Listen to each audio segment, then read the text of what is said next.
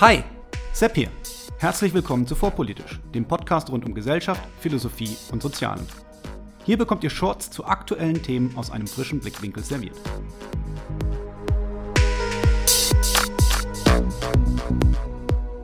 Heute das europäische Völkerrecht des Jus Publicum Europaeum und was es für das Verhältnis von Politik und Moral bedeutet.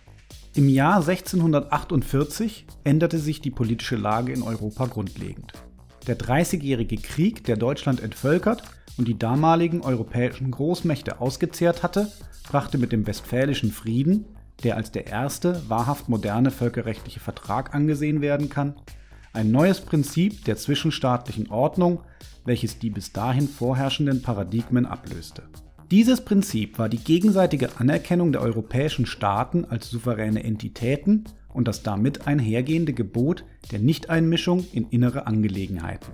Damit wurde mit dem westfälischen System erstmals der nach innen und außen souveräne europäische Nationalstaat als Ordnungsprinzip anerkannt und die Grundlage für das Jus Publicum Europaeum, das europäische Völkerrecht, gelegt welches die Grundlage für die räumliche und politische Ordnung Europas bis zum Beginn des Ersten Weltkriegs liefern sollte. Philosophisch ist diese Phase deshalb interessant, weil sie eine Abkehr von der mittelalterlichen Vorstellung der Theorie vom gerechten Krieg darstellte.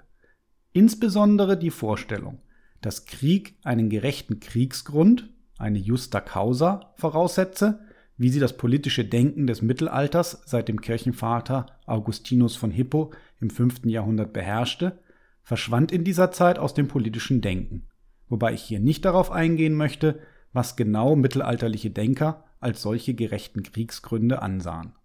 Ganz im Gegenteil war die Annahme politischer Denker in der Periode des Jus Publicum Europaeum, dass ein Recht zur Kriegsführung, und zwar auch explizit zur offensiven Angriffskriegsführung, souveränen Staaten natürlich zukommt, und zwar unabhängig von irgendwelchen gerechten oder akzeptablen Kriegsgründen. Entsprechend wurde ein Verbot von Angriffskriegen mit dem Bryant-Kellogg-Pakt erst 1928 in einem internationalen Vertrag erstmalig fixiert. Karl Schmidt beschreibt es so, dass in dieser Phase der Geschichte die Gerechtigkeit der Kriegsführung nicht mehr in der inhaltlichen Übereinstimmung mit theologischen, moralischen oder juristischen Normen liegt, sondern schlicht in der institutionellen und strukturellen Qualität der politischen Gebilde. Als Begründung wird auf die zwischenstaatliche Konfliktregelung verwiesen, bei der sich Staaten gewissermaßen in einem Hobbesschen Naturzustand befinden, bei der es keine Instanz gibt, die suprastaatlich eine unabhängige und gewaltfreie Konfliktlösung garantieren könnte. Aus diesem Fehlen einer unabhängigen, ordnenden Instanz wird dann ein Recht auf das Wahrnehmen der eigenen Interessen abgeleitet. Bevor man jedoch versucht ist, diese Änderung als Rückschritt hinter die Theorie vom gerechten Krieg zu sehen, welche eine moralische Kontrolle von Kriegsgründen vorsah, sollte man sich auch die Argumente der Verteidiger des Jus Publicum Europaeum als Fortschritt gegenüber der Theorie vom gerechten Krieg vor Augen führen. Karl Schmidt etwa ist einer derjenigen, der argumentiert, dass der Verzicht auf moralische Kategorien erst dazu führt, dass die Möglichkeit der Neutralität geschaffen wird. Er argumentiert, dass eine Kriegsbegründung die einer Seite gerechte oder gute Gründe bescheinigt, der anderen implizit unterstellt, die ungerechte Seite zu sein. Damit, so Schmidt, werden Religions- und Parteienkriege ihrer Natur nach leicht zu Vernichtungskriegen, da es um den Kampf Gut gegen Böse geht, bei dem das Böse natürlich nicht obsiegen darf. Gerechte Kriege können dadurch also leicht zu absoluten Kriegen werden, mit dem Ziel der Auslöschung des Gegners. Im Sinne einer Einhegung kriegerischer Gewalt sollte also ganz im Gegensatz zu einem moralisierenden Verständnis von Politik, welches den Optionsraum durch moralische Überlegungen der Beteiligten einschränkt, auf moralische Kategorien in Fragen der Kriegsführung oder zumindest bei der Frage, ob überhaupt Krieg geführt werden sollte, verzichtet werden. Schmidt verwendet die Analogie eines Duells, bei dem auch nicht entscheidend ist, dass die gerechte Sache obsiegt, sondern dass Gewalt prozessual eingehegt wird, so dass sie nicht beliebig entgrenzt werden kann. Ähnlich den satisfaktionsfähigen Ehrenmännern der politischen Gesellschaften dieser Zeit erkennen sich gleichberechtigte Souveräne als Gleichwertige an und akzeptieren ein Set an gemeinsamen Spielregeln, nach denen gehandelt werden kann. Die Zeit des Jus Publicum Europaeum war eine Phase der Realpolitik, in der Theologie und Moral aus der Sphäre der Politik verdrängt wurden. Realpolitik versteht die Beziehung zwischen Staaten dabei als Fragen reiner Interessens- und Machtbeziehungen, in denen für Moral und Gerechtigkeit kein Platz ist. Norbert Bolz beschreibt dies in Bezug auf Machiavelli, den er für den Vordenker dieser Entwicklung hält, als Amoralität der Politik, die eben weder moralisch noch unmoralisch ist, sondern eben eigenen, von der Moral losgelösten Prinzipien folgt und, so zumindest Bolz, auch folgen sollte. Historisch gesehen kann man die Realpolitik jedoch in zwei Formen verstehen. Einmal deskriptiv, also rein beschreibend, und einmal preskriptiv, also bestimmte Normen festlegend. Rein beschreibend wird sich schwerlich leugnen lassen, dass die zwischenstaatliche Welt deutlich weniger geordnet ist als die innerstaatliche, bei der Bürger mehr oder weniger auf einen ordnenden und normensetzenden Staat vertrauen können. Es gibt keine Weltregierung, keinen Weltsouverän, der Gesetze und Regelungen erlassen und anschließend durchsetzen könnte. Dies war im 17. Jahrhundert so und ist heute so. Zwar können größere Mächte kleineren nach wie vor ihren Willen aufzwingen und die UN kann Resolutionen erlassen, gegen die Großmächte ist jedoch kein Ankommen und es gibt auch kein Gewaltmonopol, das bei einer Institution liegen würde, welche dieses auch durchsetzen könnte. Die Beschreibung der Welt als anarchistischer Urzustand gemäß Hobbes ist also zumindest zwischen Staaten kaum von der Hand zu weisen. Trotzdem sieht der Philosoph Brian Orant, der sich mit philosophischen Fragen rund um zwischenstaatliche Gewalt auseinandergesetzt hat, die Welt nicht so düster wie manch Realpolitiker. Orant verweist unter anderem auf das Beispiel des Sklavereiverbotes, welches das britische Empire im 19. Jahrhundert gegen seine finanziellen Interessen weltweit versuchte durchzusetzen. Den einzigen überzeugenden Grund, den Orant für dieses Vorgehen, welches unter anderem die Preise für wichtige Rohstoffe wie Baumwolle oder Zucker explodieren ließ, findet, ist die Überzeugung der britischen Bürger, welche die Sklaverei für moralisch so verwerflich hielten, dass diese weltweit zu beenden sei und auch der Einfluss des Empire diesem Zwecke zu dienen hätte. Auch verweist Orant darauf, dass spätestens seit David Hume klar ist, dass vom Sein nicht auf das Sollen geschlossen werden kann, so dass ein deskriptiver Realismus eigentlich philosophisch gesehen gar keine Wirkmacht entfalten können sollte. Nur weil die Welt ist, wie sie ist, heißt das eben noch nicht, dass sie auch so sein sollte.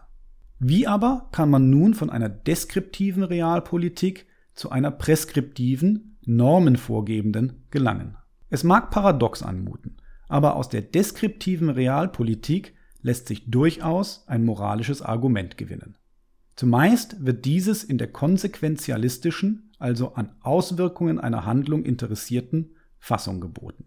Was der konsequenzialistische Realpolitiker dann zumeist behauptet, ist, dass das Festhalten an Kategorien der Moral, zumindest in der Außen- und Sicherheitspolitik, zu mehr Konflikten, schärferen Konflikten und damit ultimativ zu mehr Opfern von Konflikten führt.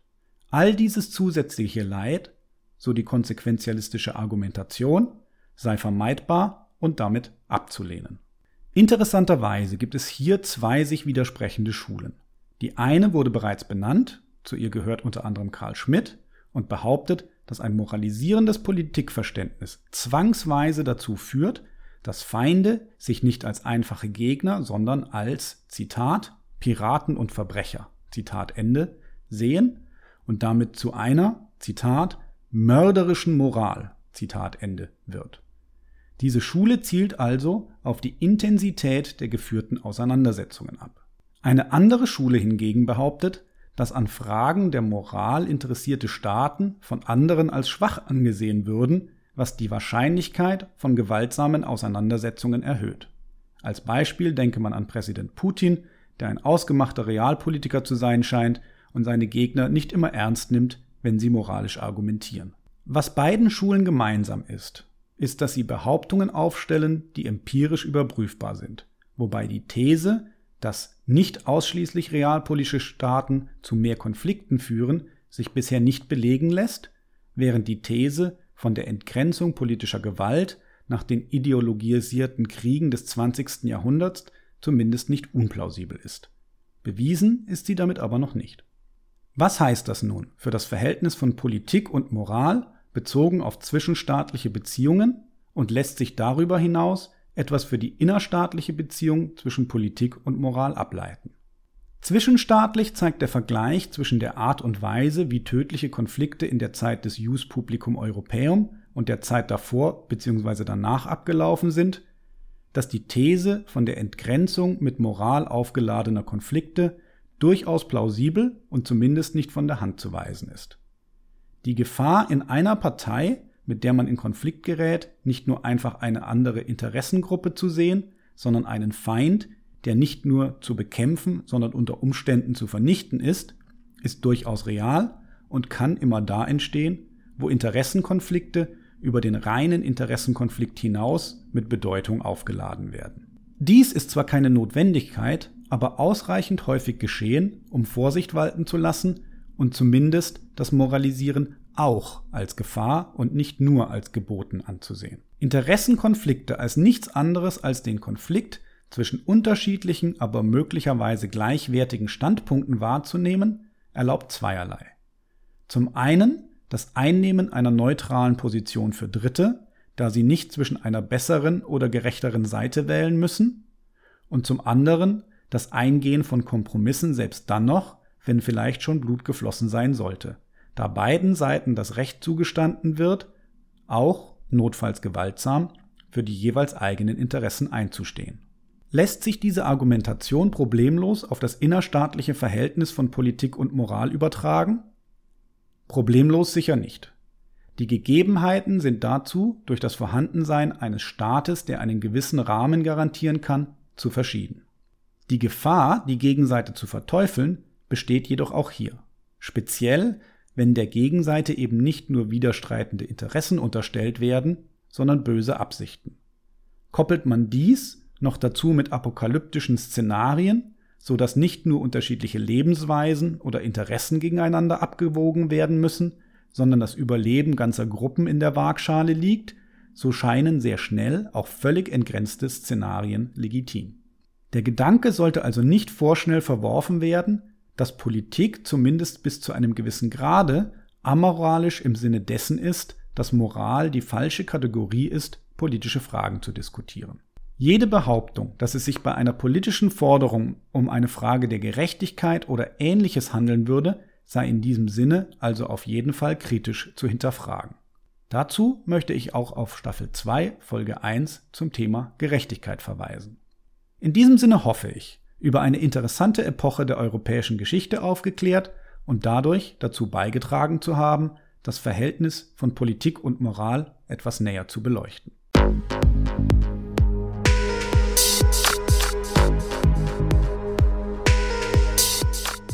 Hier endet eine weitere Episode von Vorpolitisch, dem Podcast rund um Gesellschaft, Philosophie und Soziale. Vielen Dank für eure Zeit. Und wenn es euch gefallen hat, hört beim nächsten Mal wieder zu und vor allem teilt den Link zu diesem Kanal auf Facebook, Twitter und wo ihr sonst noch unterwegs seid. Warum nicht jetzt sofort? Ich bin Sepp, macht's gut und bis zum nächsten Mal.